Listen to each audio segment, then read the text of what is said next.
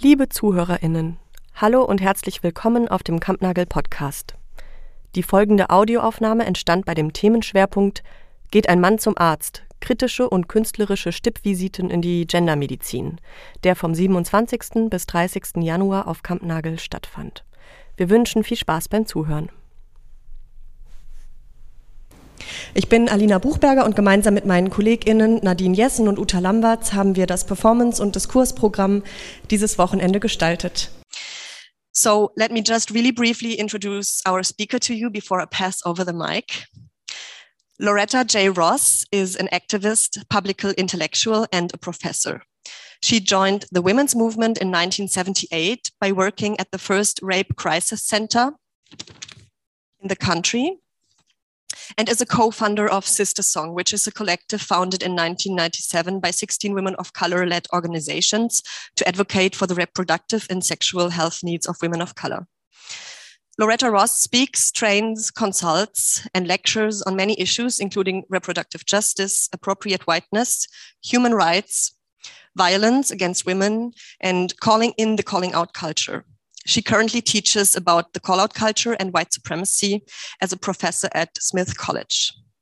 Ross is co author of Reproductive Justice An Introduction from 2017, lead editor of Radical Reproductive Justice Foundations, Theory, Practices, and Critique from 2017 as well, co author of Undivided Rights Women of Color Organize, Organize for Reproductive Justice from 2004, amongst other titles, and has received numerous awards for her work. It would take up too much time to name all of these right now.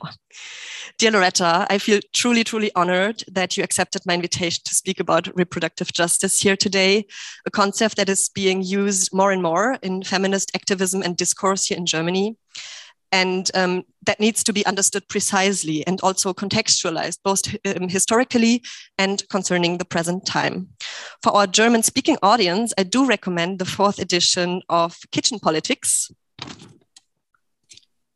This book um, which is called Mehr als Selbstbestimmung, Kämpfe für reproduktive Gerechtigkeit, where you can find the German translation of an introduction to the concept written by Loretta Ross, and also an opening on how to apply the concept of reproductive justice in Germany um, by Antea Chiere, who will also today co-moderate um, our activist open space later and is here in the room, which is also a big honor and pleasure. And Deria Binishik is also our moderator for later, but that is in the afternoon.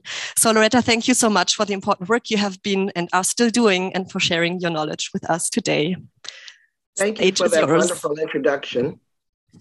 Um, and it's an honor to be able to talk about reproductive justice with you I don't have a lot of time. to be brief, reproductive justice is a human rights based framework. And it was created by African American women because we needed a way to talk about reproductive politics that included an analysis of neoliberal capitalism and white supremacy. Because if you don't understand those two forces of neoliberal capitalism and white supremacy, you won't understand the overmanagement of the reproduction of vulnerable people in general and Black women in particular. We came to America as kidnapped Africans and were forced to breed as a wealth producing strategy for a slave based economy. And since the end of slavery, that same breeding that we were forced to do is now criticized as we our children are seen as a problem for the economy, for the educational system, for the criminal justice system, for the environment, and etc. So reproductive justice was created as a critique of all strategies of population control and the thinking or the philosophy, if you can call it that, of eugenics, the false belief that you can breed superior human beings at the expense of more vulnerable human beings. And of course, I don't have to lecture anybody in Germany about the dangers of that false philosophy. In short, reproductive justice centers Black women when it was created in the lens because we do join with the pro choice movement that fights for abortion rights and birth control here in the United States. We join and support them in fighting for the right to use abortion and birth control and abstinence if one chooses to abstain. And so our agenda overlaps with what is called the pro choice movement. But because we were African American women who conceptualized this framework, we also fight for the right to have the children that we want to have. And moreover, we fight for the right to have those children under the conditions that we want to have those children. So that's fighting for the right to use birth uh, doulas and midwives, for example, or to resist unnecessary cesarean sections that are imposed by a medical industrial complex. And then the third tenet of reproductive justice is the right to raise our children in safe and healthy environments.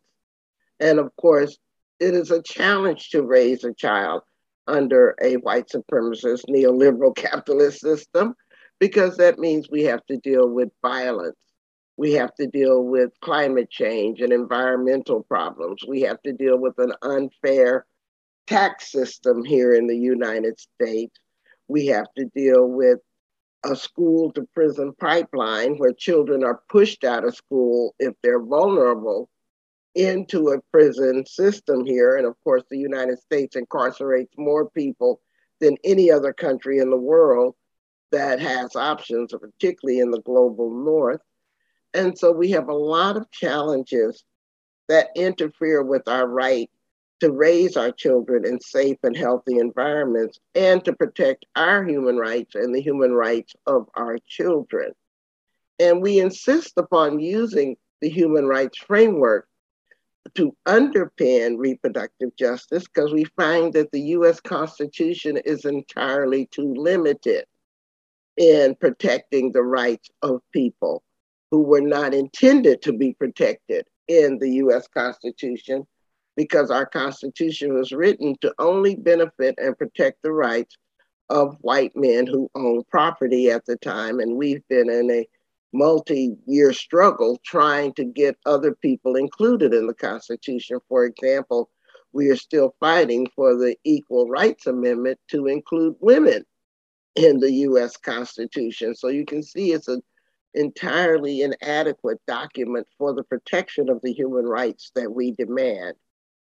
Now, speaking of human rights, the one thing I want to make sure that I emphasize is that although reproductive justice was created by Black women, it is a universal framework that's applicable to all people because it is a ba- because it is based upon the human rights framework.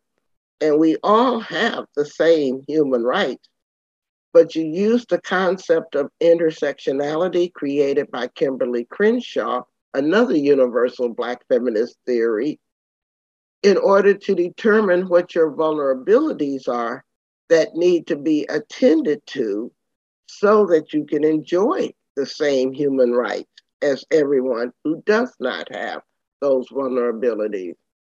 And the best way I can explain that would be to say that every child has a human right to an education, but a blind child might need her books in Braille. She does not have special human rights, she has special human needs that an intersectional analysis says that have to be attended to so that she can enjoy the same human rights as a sighted child. And that's how you use the concept of intersectionality as the process to achieve human rights as the outcome when you're using the reproductive justice framework. The other thing to consider about reproductive justice is that it goes beyond the biological processes of reproduction into social, economic, political, and cultural issues as well. And so there's a fourth tenet of reproductive justice that was added about a decade after the original framework was conceptualized that talks about the human right to sexual pleasure, to body autonomy, to gender identity, so that reproductive justice could be expanded to include trans people and people who wanted to assert their right to bodily self determination outside of a reproduction lens, whether or not they were going to have children or not. And so, one of the things I really admire about reproductive justice as a framework is its elasticity, mm-hmm. its adaptability, and the way it can be expanded to include new populations and new conversations. So, for example, if someone is dealing with citizenship or immigration issues, then they're going to reframe reproductive justice in a way that puts more of an emphasis on those vulnerabilities than someone who doesn't have citizenship or immigration issues to be concerned about. The same way someone who is disabled will put more of an emphasis on the disability injustices that they face than someone who is not disabled. And so reproductive justice ends up being a criteria based framework as opposed to an identity based framework. In other words, as long as you use the human rights framework, that you understand it is an intersectional framework and a way to explore which vulnerabilities have to be attended to so that people enjoy their human rights, that if it that there's a dialectical relationship between what happens at the local level and what's happened what happens globally is a part of reproductive justice. It has to offer a critique of white supremacy and neoliberal capitalism, and it has to talk about power relationships and shift, if, if possible, the whole discussion of how power is arranged and shared and distributed as a way of both advantaging certain people's reproduction and disadvantaging other people's reproduction. So you have to talk about all of those things in order to properly use the reproductive justice framework. But if you talk about those things with the criteria that I've articulated now, and even more that I put in my three books, then generally speaking, you will be able to properly use and expand and build upon the reproductive justice framework. But it is not an identity based framework. I want to emphasize that it's not something that only applies to Black women or only applies to disabled people or only applies to trans or queer people. It is not an only applies kind of framework. And, and an interpretation of that is rather a racist interpretation if that is the lens that is used because it presumes, first of all, that African American women cannot create universal theory, which of course is not true, and that basing a theory of reproductive politics on human rights is not possible, and that also is not true and that we don't need to have a vision for what we want to achieve while we limit ourselves to what our opponents say is merely possible. And that's not true as well. So I invite y'all into the reproductive justice movement using the criteria that I have outlined. As I said, there's a lot more reading that you can do in the kitchen table, in the kitchen politics book that was mentioned earlier. And I really welcome you and the audience to continue to talk about and unfold the tremendous policy, uh, possibilities of the reproductive justice framework. I'm not sure whether people appreciate how powerful it is to have a clear vision for what you're fighting for instead of constantly only focusing on what you're fighting against. I think having that hope, that vision, and that roadmap towards full human rights is the scariest thing that our opponents really fear. So thank y'all for listening to me.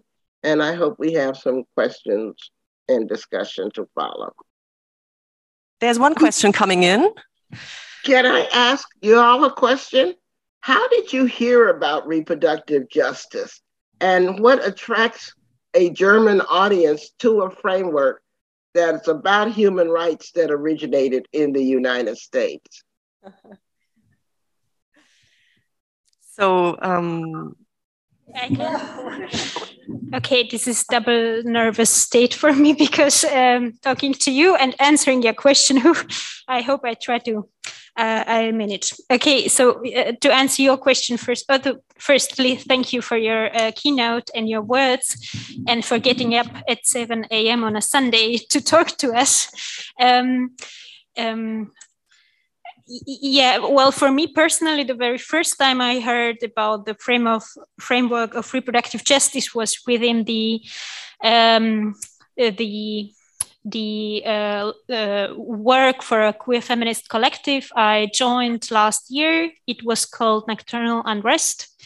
Uh, and we organized a queer feminist festival in frankfurt am main in germany um, discussing um, questions of femininities, um, sexualities at night, and um, the movements which arose, for, for instance, in Britain um, with the um, women's protests at night against violence and sexual harassment.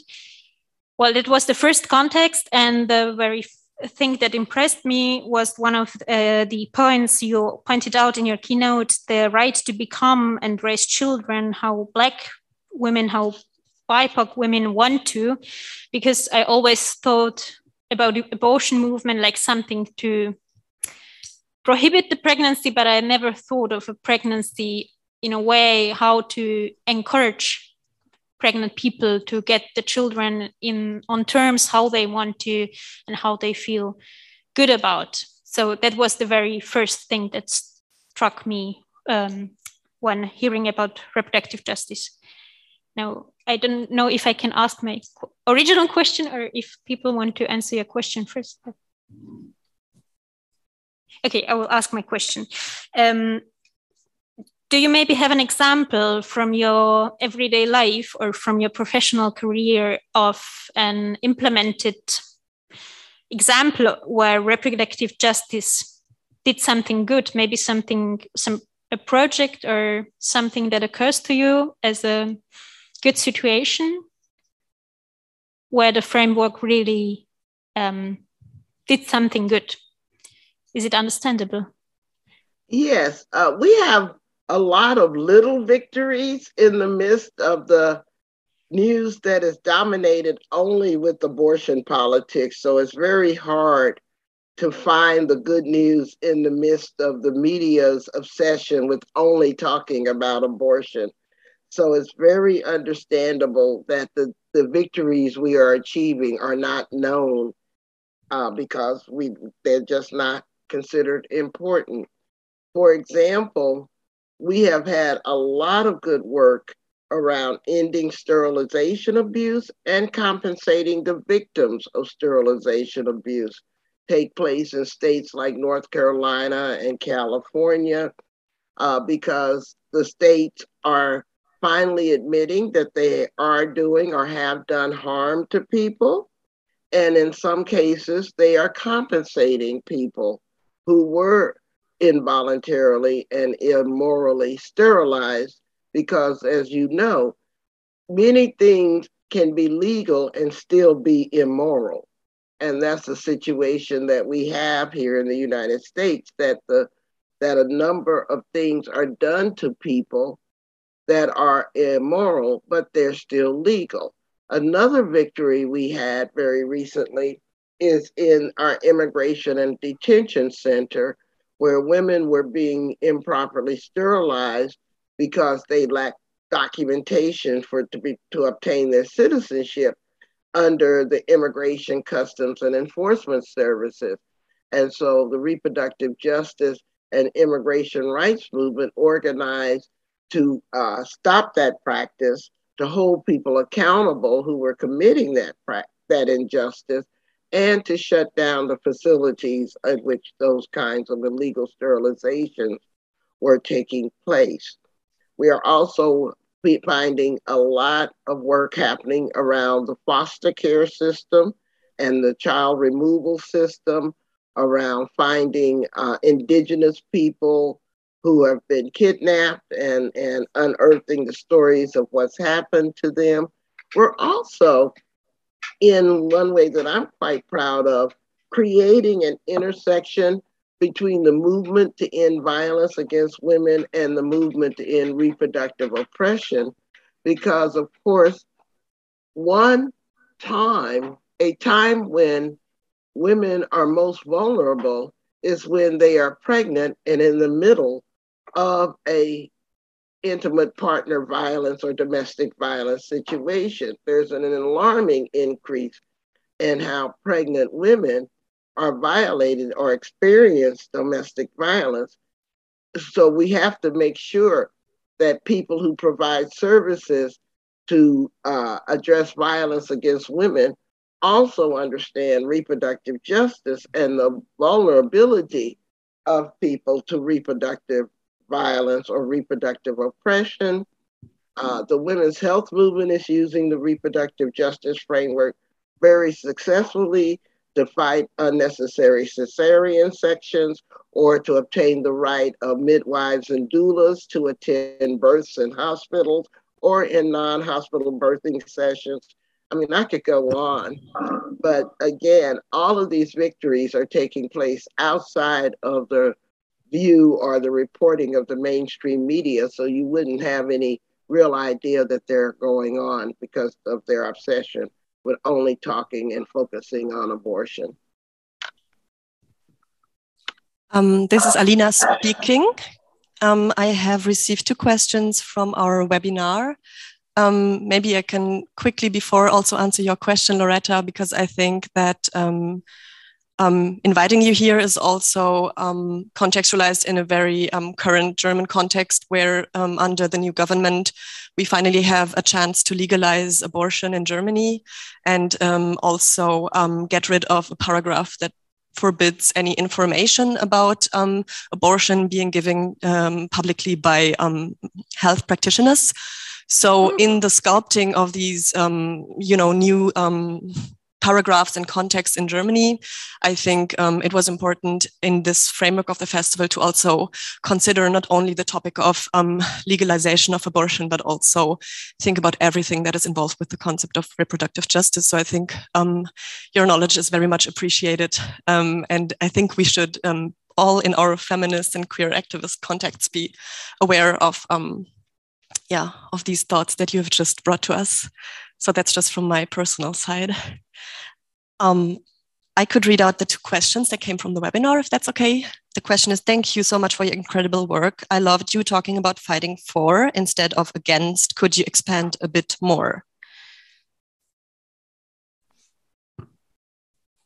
It's very important, I think, for those of us to, who believe in freedom, justice, and human rights to have a vision of what we're fighting for and spend as much time articulating that vision as we spend describing what we're fighting against.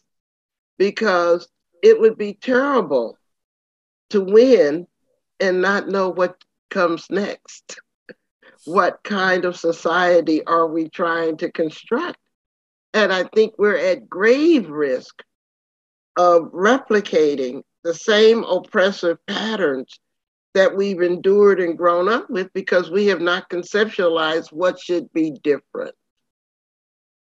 And so that's why I put a lot of emphasis in my activism and my scholarship on describing what we're fighting for so that we have an idea, a blueprint of the type of society we would like to see if we are fortunate enough to win the power to construct that society.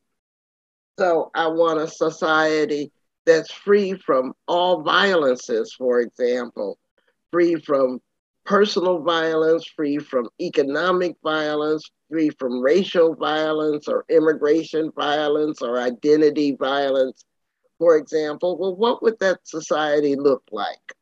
What would a violence free society, society look like, and how would it handle the violences that take place within that society? We need to have those conversations now so that we're not caught off guard or ill prepared. As a matter of fact, I gave a lot of Martin Luther King speeches last week because of the birthday of Martin Luther King here in the States is, is widely celebrated. And so, and in my speeches last week, I kept emphasizing that our opponents to human rights don't realize that they're not fighting us. You know, if they were just fighting people who are on the left are devoted to human rights, they probably would feel very assured of their victory because they have all the power, they have all the money, they have all the attention. But the fact is, they're not fighting us. They're fighting other things. They're fighting time, they're fighting truth, they're fighting evidence, and they're fighting history.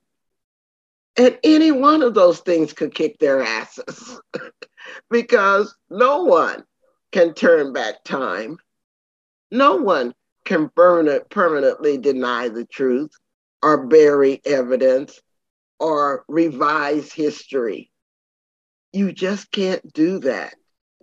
And so I'm concerned that we keep our eye on the human rights we want to fight for and achieve and mm-hmm. not self destruct on the way to victory, not get in our own way, as they say, snatch defeat out of the jaws of victory. Because we're up against people stupid enough to think that they can defeat truth, time, evidence, and history. And that's a hand I would not like to play because all of those things are on our side, not theirs. Thank you. I, I have one question from the webinar. And then we have a last question in the room, and I think then um, we can wrap it up, if that's okay. So the question from the webinar is from an anonymous spectator, who asks There is a debate currently about reproductive technologies, whether the right to access, for example, surrogacy or egg cells for LGBT people should be part of reproductive justice, um, e.g., the right to have children, or whether this instrumentalizes and exploits the bodies of others on the basis of social inequality. How do you debate this issue in your contexts and groups?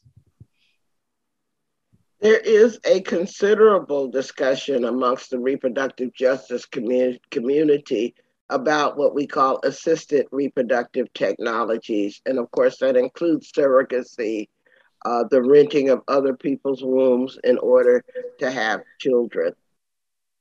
While we talk about the human right to have a child as a reproductive justice value, that right does not come without any attention to other people's vulnerabilities. You don't have the human right to exploit, exploit vulnerable people.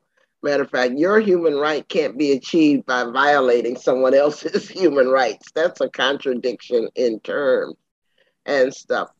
And so that's a conversation we need to have about whether or not we can have surrogacy programs that are non exploitative, because right now they are subjected to the whims of capitalist arrangements where the people with the money get to exploit the people without money as a way to achieve their parenting.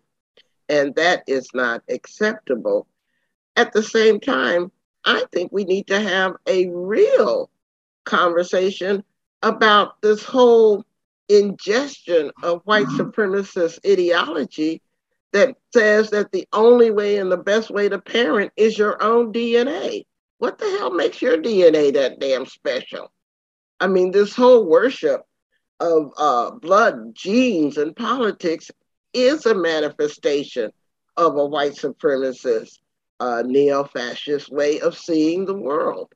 And whether you have uh, a different claim to a different identity doesn't mean that you are not subjected to and vulnerable to the same kind of uh, patriarchal values around worshiping your own DNA, your own you know, paternity or maternity stuff that anybody is vulnerable to. And so that's a conversation that I think we need to have because there are so many children available who need loving parents that are already here.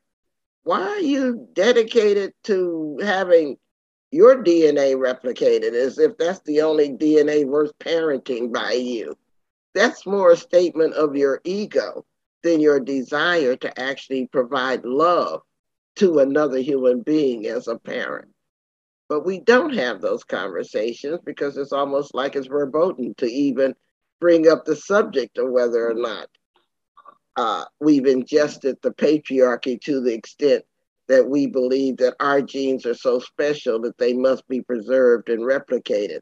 And that's the same old blood politics that we offer a critique of when they're accompanied by symbols we don't like, but we say it's okay when we attach them to an identity that we do like. Um, so hello. Uh, first of all, thank you so much for your work. And I wanted to refer to the question you asked before um, to the audience. And I'm answering that question from a perspective of a Black woman living in Germany, originated in uh, Africa. And um, yeah, basically it's that um, gender medicine discourses and um, discourses about um, abortion in Germany are so unaccessible for Black people, and um, it's so important that we like use your work uh, to talk about it. And I really love that you put the emphasis on um, that Black pe- people are the blueprints of the discourses about reproductive justice. And here in Germany, we're not even close to being like um, in a state of equality talking about abortion rights, especially when we consider Germ- Germany's um, history about um, the treatment of Black women when it comes to um, gynecology, because like German people, um, sorry, uh, German people used to perform gynecologist experiments on the Ovaherero Nama and uh, in um, Namibia, and they haven't talked about it since. So, um, talking about abortion rights or um, reproductive justice here in Germany without considering Germany's history and like what they did to black women is so harmful and so disrespectful. And um, I really um, appreciate that you really put the emphasis on it's black women, black femme, black trans people talking about it and creating these frameworks. And um, like gender medicine here in germany is not accessible for any person of color at this point. So that's very important that we could listen to you. Well thank you for that observation. One thing i say about our about our current situation is that most of us need to understand the distinction between blame versus responsibility because none of us are alive who created this system of injustice that we all live under. But we all bear responsibility to end it. That's the difference between blame versus responsibility. Uh, to teach this in my class, I talk about how if you just bought a house and you're now the proud owner of this house, and then you discovered that that house has bad plumbing in it.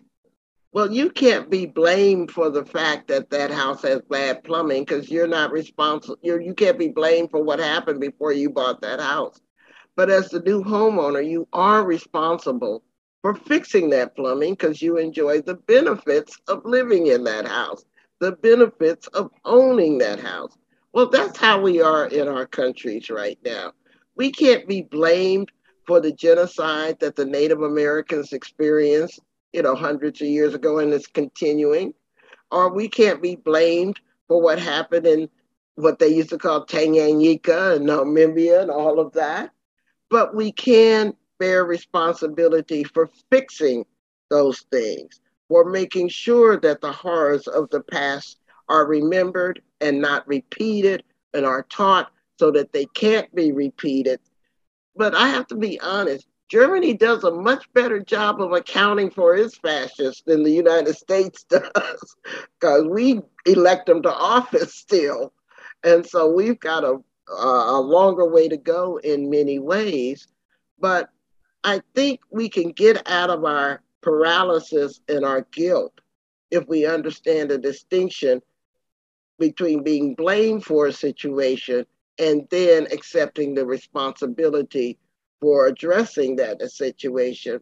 And the other thing that I teach in my classes at Smith College and other stuff is instead of being ashamed of one's identity around whiteness, because whiteness is just an identity, why don't you repurpose that white identity as a way to attack the ideology of Aryan superiority and whiteness?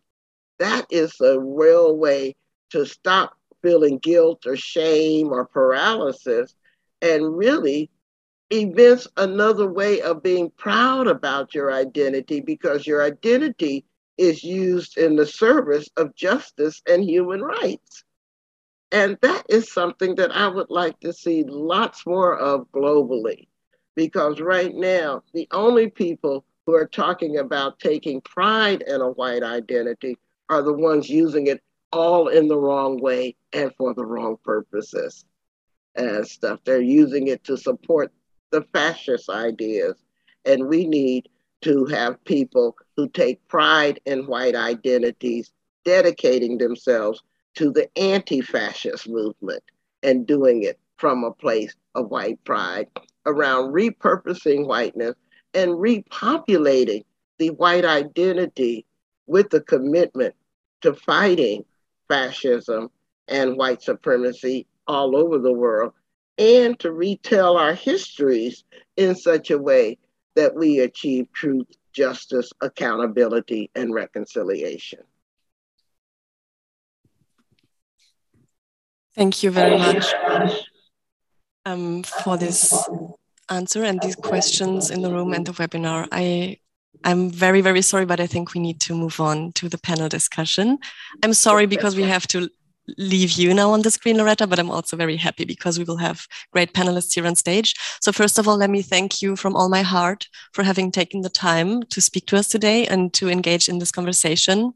I think um, that we will carry on your thoughts throughout the day in the panel and also in our activist conversations that we'll have in the afternoon. And um, yes, I enjoy, I hope you enjoy your Sunday. And if you want to follow up with the program here, you can just log into the Zoom and follow um, our discussions. Thank you so much, Loretta. Thanks for having me. Y'all have a good day.